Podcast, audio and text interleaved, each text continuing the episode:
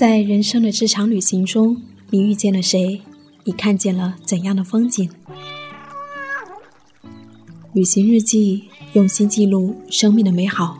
我是夏意，夏天的夏，回忆的忆。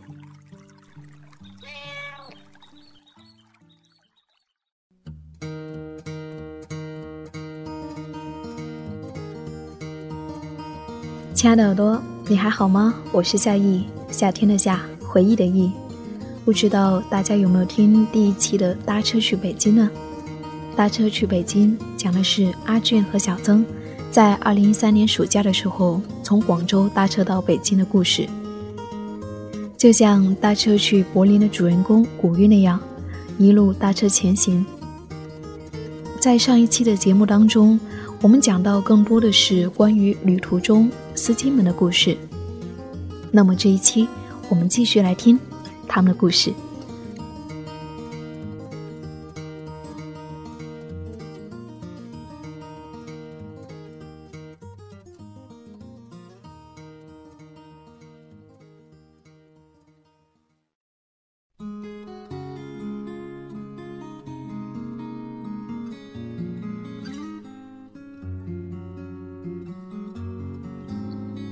在路上，幸福如水。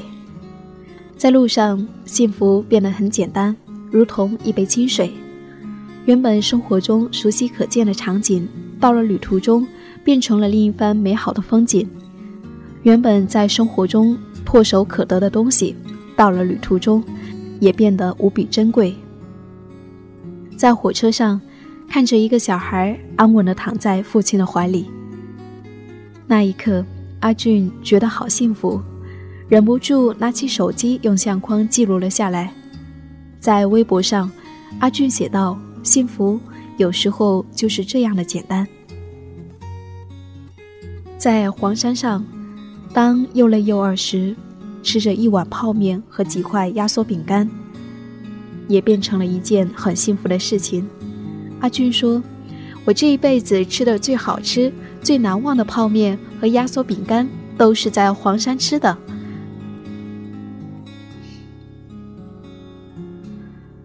在上海的地铁站里，地铁里的一句话：“路用以跋涉前行，把困难甩在身后，我是决心。”这样一句简单的话，也成了此时两个人最好的鼓励。在趵突泉景区，阿俊看见两个老人，其中一个在推着另外一个不能行走的老人，一边指着前边的鸽子，一边在老人的耳边。说着些什么，老人点着头，会心的微笑着。这个画面一直让阿俊很感动。当时阿俊想着，等小曾老了，我也推着轮椅带他去走走。阿俊说，旅行并不是一直都是快乐和浪漫的，有时候会很痛苦。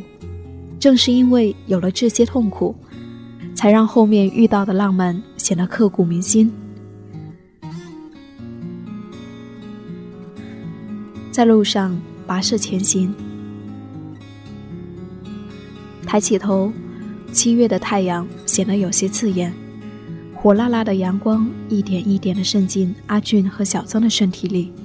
公路上，每一次小心翼翼的询问，都像是一次冒险；更多的时候，默默的期待等来的是拒绝。到了第九天的时候。刚开始行走时的激情逐渐消退，随之而来的更多是疲惫。原本在路上写日记的计划，也因为疲惫不堪而改成每天发一条微博。到了第十一天，想家的情绪也慢慢袭来。随着旅行的进行，各种内心的纠结如雪球一般越滚越大。一方面想走下去，一方面想回家，而此时。两个人已经到达济南。济南离北京仅有一步之遥，到达北京便意味着旅途的结束。他们又开始舍不得离开了。阿俊写道：“有时候真的不想继续走了，后来想想，走了那么远了，无论如何也要到达终点。我们已经习惯了在路上的日子，习惯了每天举这个牌，习惯了等待，习惯了搭车，习惯了走在路上。就这样，尽管有许多纠结，最终谁也没有说出放弃这两个字。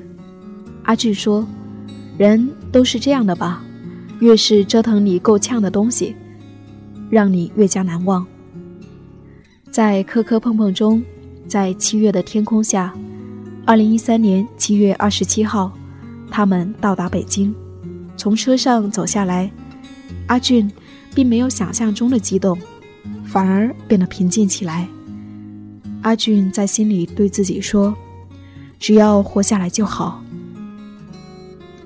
而到达北京，还意味着旅途的即将结束。在出发之前。班上的同学都嚷嚷说，阿俊不会再活着回来了。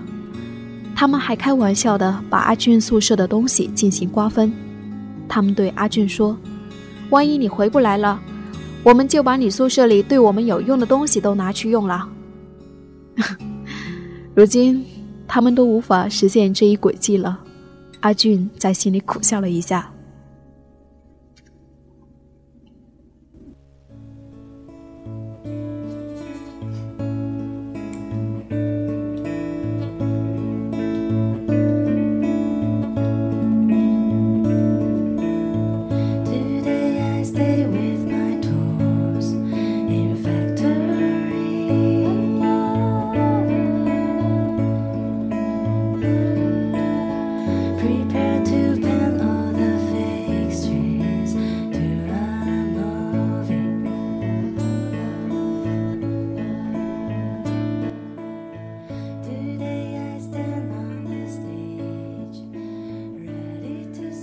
在路上，出发是为了更好的回来。为了这一趟旅程，阿俊基本放弃了大二第二个学期的每一个周末。周末的时候，当舍友还在玩游戏，阿俊已经在外面做着一份份兼职。阿俊说：“我就是想用自己的方式去看看外面的世界，趁着还没有太多束缚的时候。”去做自己想做的事情，而此刻，他们已经行走在北京的街道，他们2013年的旅行愿望已经宣布实现。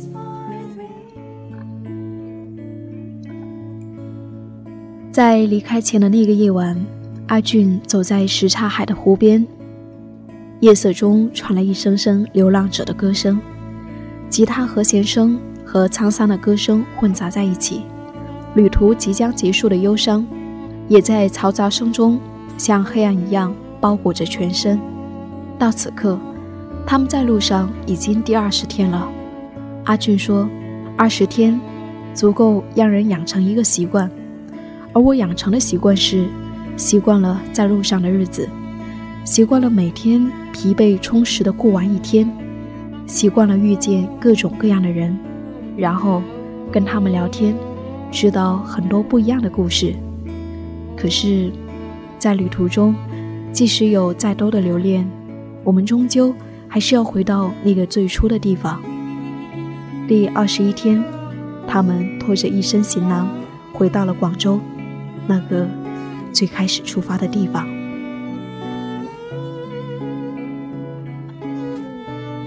回来后的那几天，每当在夜里躺下来。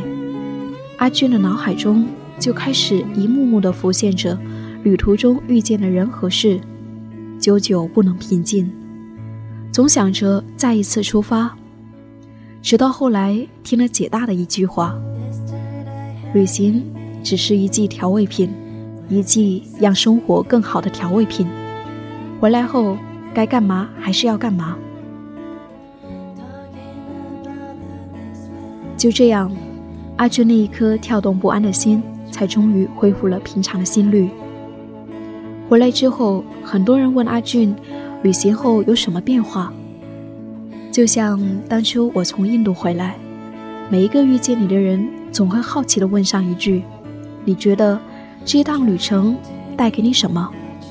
那时候我总是回答不上来，总觉得旅途中带给你的东西是寂寞于心的。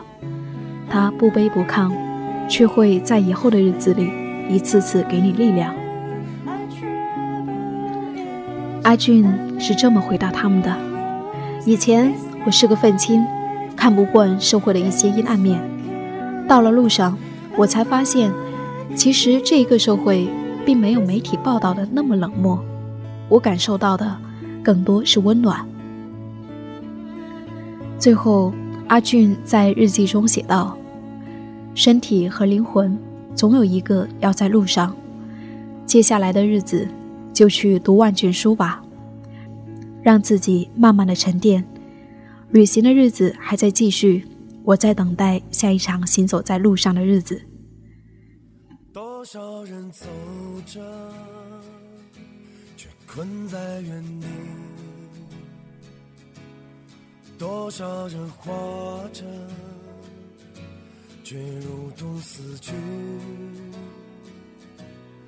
多少人爱着，却好似分离；多少人笑着，却满含泪滴。谁知道我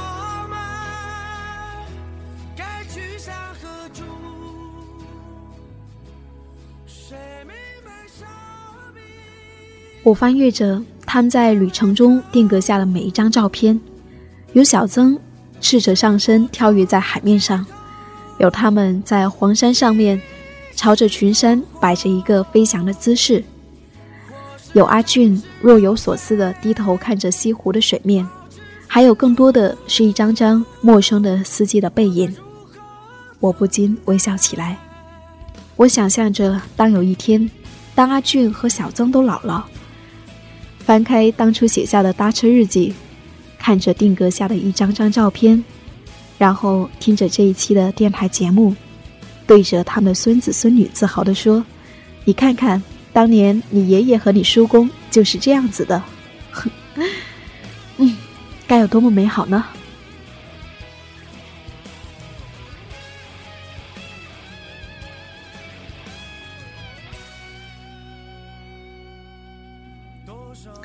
还记得在出发之前，阿俊在微博上写下这样的一句话：“出发是为了更好的回来。”半年过去了，这一趟旅程还留下什么？我们再来听听阿俊和小曾的声音。大家好，我是阿俊。从旅行回来之后，心情变得很安静，没有了以往的那些浮躁，也因为这场旅行。我认识了我现在的女友，因为她暑假从云南一路搭顺风车搭到了西藏。因为对旅行的热爱，我们走到了一起。如果你也想来一场这样的旅行，那就赶紧去做吧。其实，如果你做想做的欲望足够强烈的话，时间、资金，我觉得都不是问题。有些事现在不做，以后真的不会再做了。好的，谢谢大家。大家好，我叫小曾。在回来以后，这么长时间，我感觉非常感谢阿俊这一路上的谅解吧。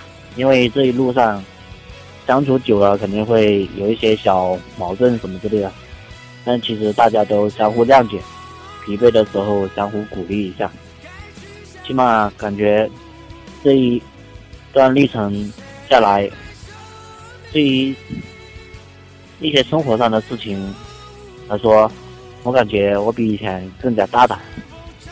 因为对于我来说，我也是一个相对比较内向，应该是比较啊害羞一个男生嘛。不，平时不喜欢怎么去跟人家交流什么。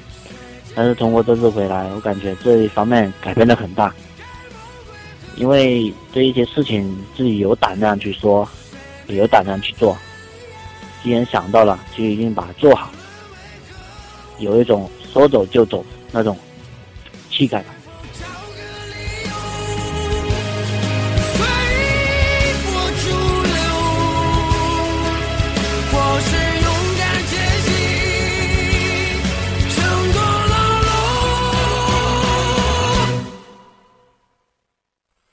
我该如何存在？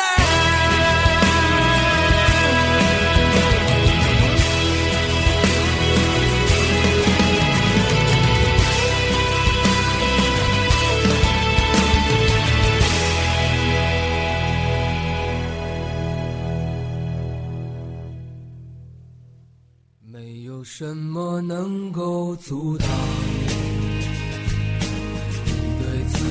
的向往，天马行空的生涯，